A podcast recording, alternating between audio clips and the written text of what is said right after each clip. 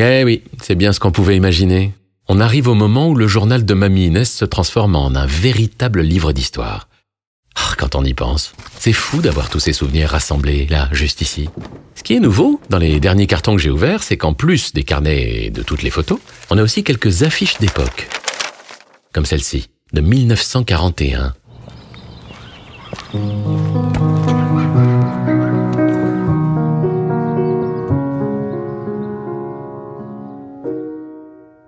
Voyage officiel du maréchal Pétain, chef de l'État français, dans la Loire, 1er mars 1941. Agrafé à l'affiche, il y a des timbres et une coupure de journal. Alors on y lit après s'être rendu à Roanne et Saint-Étienne, la visite du maréchal s'est poursuivie ce samedi sur la place de la mairie dans la ville de Terre-Noire. Le public est venu nombreux.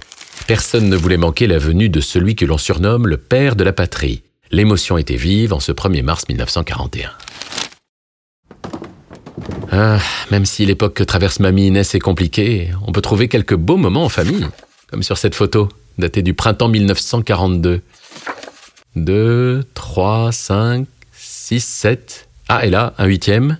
On y voit huit personnes, que des hommes, en train de s'atteler à la récolte des foins dans un vaste champ sur le flanc d'une colline. Ah, et ça, c'est la page du journal de grand-mère qui accompagne la photo.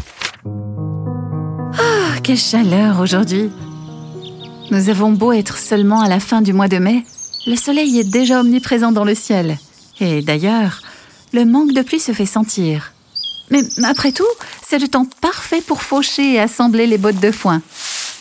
Et puis, il faut dire que ces quelques francs gagnés par Marcel sur les hauts de Terre Noire sont les bienvenus pour finir les mois. Et pour joindre l'utile et l'agréable, nous nous promenons souvent dans le coin avec Jean. Il adore voir son papa travailler. Du haut de ses quatre ans, il n'a qu'une envie, celle d'aller l'aider. Eh, les feuilles suivantes ne sont pas en très bon état, mais on arrive quand même à lire ce qui est inscrit. En haut de celle-ci, on peut d'ailleurs très facilement lire la date. Une date précise. 26 mai 1944. Il faisait très beau ce vendredi matin. La journée s'annonçait radieuse. Mais vers 10h15, on a commencé à entendre les premiers boum. D'abord assez éloigné, mais très vite, le bruit est devenu assourdissant. Les sirènes hurlaient dans les rues de la ville. Plusieurs centaines d'avions américains passaient juste au-dessus de nos têtes pour lâcher leurs bombes. Ils étaient hauts dans le ciel. Nous, on est allés se réfugier avec toute la famille dans la cave. Le bombardement n'a duré que 18 minutes. Mais ça nous a paru être une éternité. Papa nous en a déjà parlé plusieurs fois de cette journée tragique. Il avait que 6 ans, mais il s'en souvient comme si c'était hier. 987 personnes ont perdu la vie à Saint-Étienne ce jour-là.